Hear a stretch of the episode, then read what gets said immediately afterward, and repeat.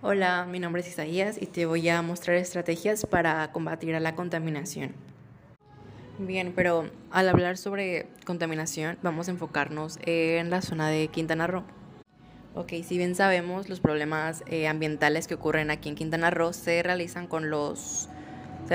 son causados por las actividades turísticas, em, por ejemplo la deforestación, por la construcción de hoteles y servicios, la generación de basura, eh, la descarga al ambiente, la descarga de los desechos de los hoteles al ambiente marino, eh, también la contaminación por plástico y el uso de plaguicidas, entre muchos más.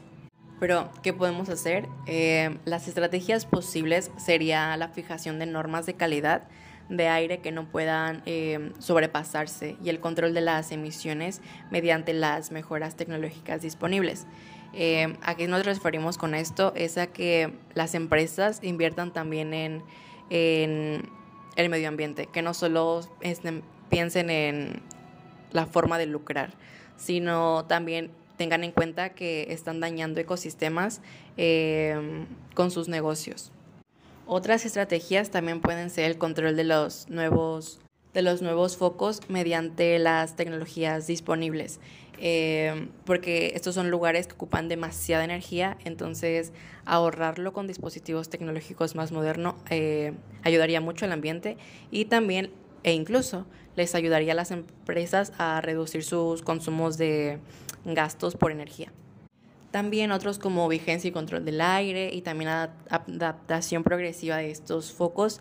Eh, también eh, la implementación de las leyes eh, que rijan a estos negocios. Ah, ya existen leyes y reformas para que las empresas tengan, entren en conciencia sobre la contaminación que ellos mismos causan. Sin embargo, no se tiene un buen control eh, sobre las mismas, ya que existen muchos factores eh, que corrompen eh, estas reformas y a las personas que deben, de, que deben de hacer que estas mismas se cumplan. Por eso es muy importante que estas leyes sean establecidas y controladas por personas con la capacidad para llevarlas a, a un buen manejo. con esto que me quiero decir, a que las personas a las que les den estos puestos tengan la capacidad de rechazar cualquier clase de soborno con tal de no pagar multas o no regirse por estas reformas o evadir las mismas. Todo esto es muy alarmante en los casos de contaminación en Quintana Roo, ya que también eh, se están perdiendo muchas especies como lo es el cangrejo azul, también el jaguar, el caracol rosado, el pez loro y la tortuga loaut, y entre muchos más.